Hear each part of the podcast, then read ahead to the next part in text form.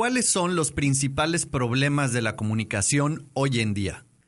Dentro de las familias, dentro de las relaciones entre los individuos, existen, van a, van a existir siempre dos vertientes en la comunicación.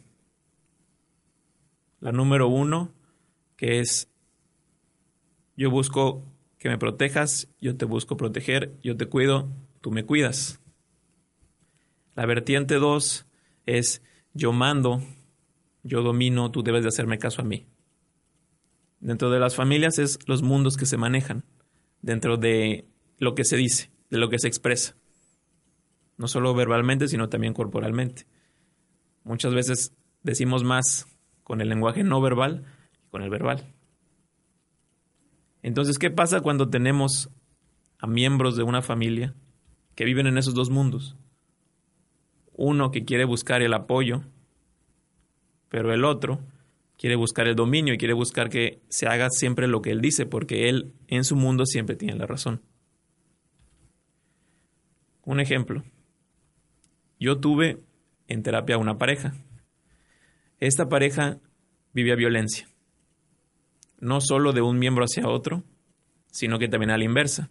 No solo de él hacia ella, sino que ella ya no se dejaba y también contestaba esa violencia. Entonces vivían en un ciclo porque el ciclo de la violencia siempre comienza en que se registra la tensión de lo que sucede. Suceden cosas que me molestan. Y yo me las guardo, y me las guardo, y me las guardo. Hasta que sucede el siguiente punto. Sucede ya el acto violento, que puede ser un golpe, un empujón, o no, no necesariamente algo físico. Un insulto, comienzan los chantajes. Y después de eso pasa el arrepentimiento o la reconciliación. Lo siento, yo no quería, es que fue un momento de ira, no vuelve a pasar, te lo prometo, yo te amo mucho. Y entonces pasa lo que se conoce como la luna de miel. Todo por un tiempo es maravilloso, encantador, se disculpó conmigo, es fantástico, es perfecta, pero en realidad no están saliendo de ese ciclo, simplemente están yendo en un círculo interminable que se va a volver a repetir incondicionalmente. Nunca, nunca van a encontrar una solución. Entonces, esta pareja vivía en ese, en ese ciclo. ¿Qué se hizo? Se hizo, entre tantas cosas, se hizo un ejercicio que es muy sencillo y todos pueden hacer con, su, con, con sus parejas. Se les sentó frente a frente. Y esta actividad consiste en que toman turnos. La primera persona empieza. Yo, fulanito, me siento triste porque me he dado cuenta que cuando yo doy mi opinión tú no me tomas en cuenta. Y eso me hace sentir triste. ¿Qué hay en ese mensaje? La situación, que es que la está ignorando, y cómo la hace sentir. Me hace sentir triste. Estás expresando ya un mensaje completo, no a medias. Lo que tiene que hacer ahora la persona 2 es, yo, menganito, entiendo que te sientas triste porque cuando tú das tu opinión, yo en varias ocasiones te he ignorado. ¿Qué está haciendo la segunda parte? Está reafirmando esa emoción y esa vivencia. No le está tirando a loco como comúnmente sucede. Ah, es que eres una dramática. Ah, es que eres un insensible, tú no me entiendes.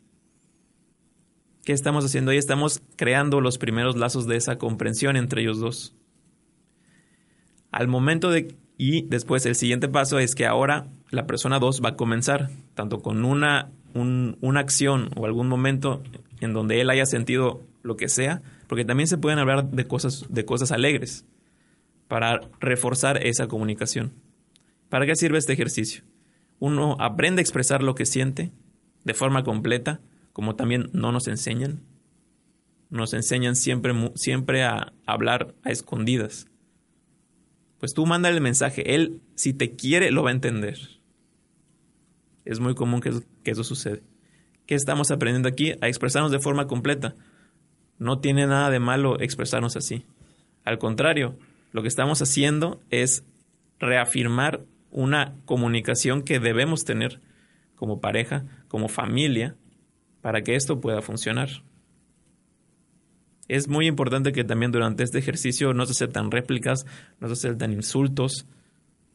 Todos debemos aprender a hablar y a escuchar.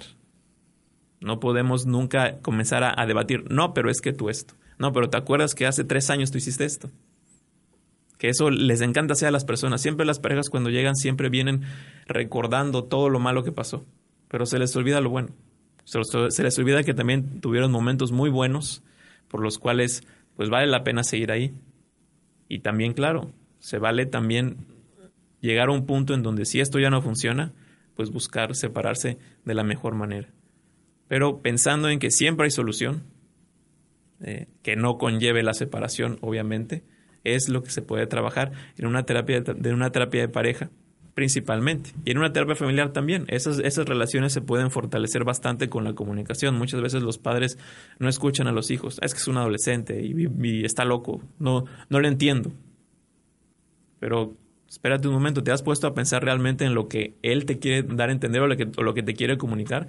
Él tampoco sabe expresarse. ¿Alguna vez tú le enseñaste a, comunicar sus sentimientos realmente? Muchas veces la respuesta es no. Y no es culpa de ellos. ¿A ti te enseñaron como padre, te enseñaron a, a expresar realmente lo que sientes? No, tampoco. Entonces, eso es algo fundamental en las familias, la comunicación. Y el problema es que muchas veces vivimos en esos dos mundos. Alguien quiere reconciliar, alguien quiere llevar las cosas por las buenas, vamos a llamarlo así, pero siempre va a existir la otra persona que quiere tener la razón, que quiere llevar las cosas por su cuenta.